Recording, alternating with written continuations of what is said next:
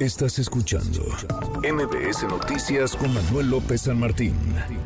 Le platicábamos de las acusaciones, los señalamientos muy duros del obispo de Apatzingán, Michoacán, Cristóbal Asensio García, en contra del gobierno del estado y en contra del gobernador Alfredo Ramírez Bedoya. En buena medida tras el asesinato, un crimen atroz, en contra de Hipólito Mora, Hipólito Mora, uno de los líderes fundadores de las autodefensas, lo atacaron a tiros, mil impactos de bala recibió su vehículo, recibieron también los escoltas que le cuidaban en otro, en otro automóvil.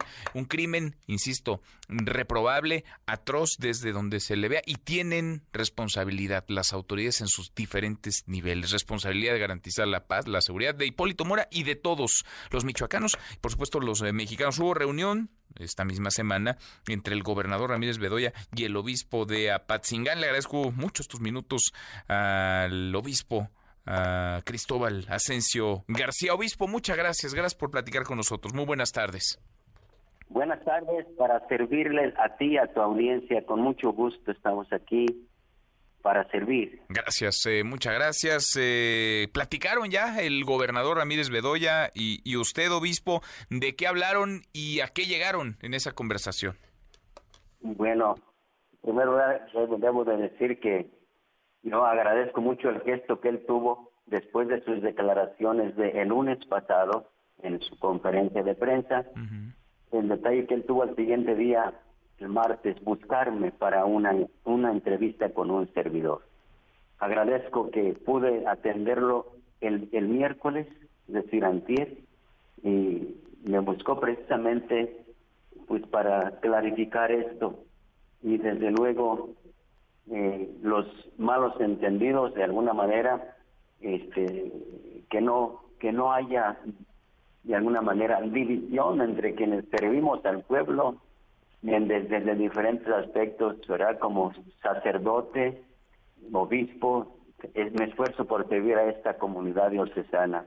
Y desde luego entre él, y fue, creo que fue muy fructuosa. Él me pidió la cita que con mucho gusto se la di y lo atendí en tu casa el miércoles de once y media a doce y media. Sobre todo él quería pues de alguna manera no entiendo no no me lo expresó este, con palabras, pero sí con sus gestos, como disculparse por lo que había dicho. Creo que hubo, hubo malos entendidos. Y desde luego yo he estado clarificando a partir de las entrevistas que han tenido a bien invitarme a algunos medios, este, sobre todo de mi parte clarificar en cuanto a mi misión, sacerdotal episcopal. Porque le estaban acusando, le estaban acusando de estar haciendo política. ¿Usted estaba haciendo política? ¿Usted está haciendo estas declaraciones que, realizó y que me imagino, y, así lo percibimos desde acá, representan un sentir, el sentir de una parte importante de la sociedad michoacana y de la sociedad incluso en, nuestro país? Eh, ¿Por qué decidió hacerlas? Lo que yo dije. Sí. Ah, muy bien. Bueno, el domingo pasado al inicio de mi homilía, decidí hacer, de expresar como un lamento, como un deseo, de que hubiese sido mejor, en vez de tener un acto celebrativo, como fue el que realizó el presidente y quienes asistieron al Zócalo, en vez de eso, hubiera sido más provechoso para mi pueblo, para mi diócesis, que ha perdido muchos Muchas, muchas personas han perdido la vida por el crimen, pero viendo más allá, quise ver también al país y de esto ustedes, los periodistas, saben cómo es, saben mejor que yo cómo está nuestro país. Y expresé con dolor que hubiese sido mejor celebrar un día de duelo, ese día, el sábado, en vez de un, un día de triunfo, porque creo que no hay mucho cuando la vida ha estado de por medio de la vida humana y los mismos periodistas me han ido ilustrando que ya son alrededor de 160 mil los fallecidos por el crimen en nuestro país en estos cinco años, aparte sin contar los, los desaparecidos y no encontrados. Entonces ante esto hubiese sido mejor convocar a un día de duelo nacional para para consolidarnos, solidarizarnos con las familias que todavía están sufriendo porque el dolor no desaparece en cinco años, en un año, dos años. Sin embargo, el gobernador le, le respondió duro, eh, le contestó que usted estaba haciendo política y si querían hacer política, entonces se, se quitaran el, el hábito, que se quitaran, eh, que se bajaran del púlpito y que hicieran y que hicieran política. Hablaron de esto, me imagino. ¿En qué quedaron usted y el gobernador, obispo? Claro, claro que, que esto lo expresó él, pero lo entendí, me dijo, fue en un ambiente de, mucha, ante la, prensa que estaba como presionando en una rueda, este, y, yo me sentí como un ambiente como que no estaba así como del todo sereno para expresar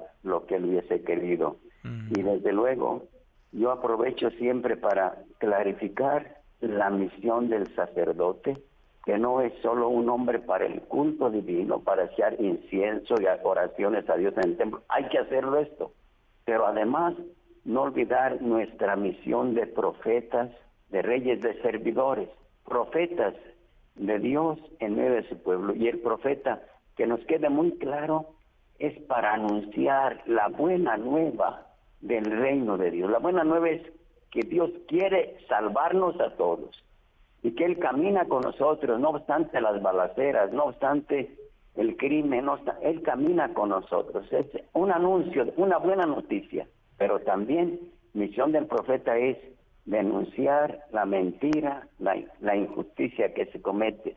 Todo esto para bien del pueblo y desde luego para gloria de Dios. Dios recibe la gloria de sus hijos cuando sus hijos viven en la verdad, viven felices en la justicia, en la solidaridad. Esto lo, he aclarado, creo que ya lo tenía muy claro, porque yo a lo largo del lunes, por varios medios que me buscaron, estuve clarificando la misión del sacerdote. Y desde luego yo dije, señor gobernador, si tiene alguna otra cosa, porque creo que lo que yo dije no es una política partidista de ningún momento, y yo no quiero ser político de un partido, pero no dejo de ser persona y como persona he de buscar el bien común, porque la política es la búsqueda del bien común y cómo hacer para que se realice. Todos, en ese sentido, todos somos políticos, pero no soy, no, no vivo la política partidista. Y lo que dije, para nada es de política partidista. Está grabado perfectamente. Manifesté mi deseo como un lamento, ¿por qué mejor no en vez de? Y además, no solo celebrar un día de duelo, qué hermoso hubiera sido que las autoridades competentes reconocieran que no han encontrado la estrategia adecuada para contener el crimen y para haber evitado la muerte de tantos hermanos. Un acto así de pedir perdón, pedir perdón y un día de duelo cuánto bien nos hubiera hecho a los mexicanos. Pues Esto fue lo que dije pues y desde luego le agradezco a Dios que me haya inspirado porque no lo llevaba escrito esto en mi, en mi homilía. Este fue el momento a ver el, que el crimen empieza a bañar las calles de mi, de mi ciudad, de Capatzingán y de los pueblos y rancherías, la sangre de las víctimas muchos inocentes completamente. Entonces, mm, eso fue, desde luego generó esto, pero yo creo que para bien. Mm. Para bien. Pues eh, qué bueno, platicaron ya entonces, padre, y ahora están en esta nueva etapa, digamos, de esa, de esa relación. Hablando, dice el clásico, hablando se entiende la gente. Obispo, muchas gracias, gracias por estos minutos. No, pues muchas gracias a ustedes, gracias, y estamos sobre todo, lo dije al gobernador, para sumar a favor de la paz, pero una paz que se finque en la justicia, justicia que requiere un Estado de Derecho para, para que sea posible. Estamos para sumar y, desde luego para apoyar. Y creo, yo todos comprendemos que en la paz no es solo del gobierno, el solo gobierno no puede lograr la paz, necesitamos todos sumarnos, medios de comunicación, instituciones, iglesias, sumarnos a favor de la paz, pero una paz que sea real sobre la justicia y, desde luego tratar de recuperar ese Estado de Derecho que hemos perdido. Gracias a ustedes. Gracias, gracias obispo. Dios los bendiga. Muy buenas tardes, el obispo de Apatzingán, Michoacán, Cristóbal Asensio García. Manuel López San Martín. NMBS Noticias.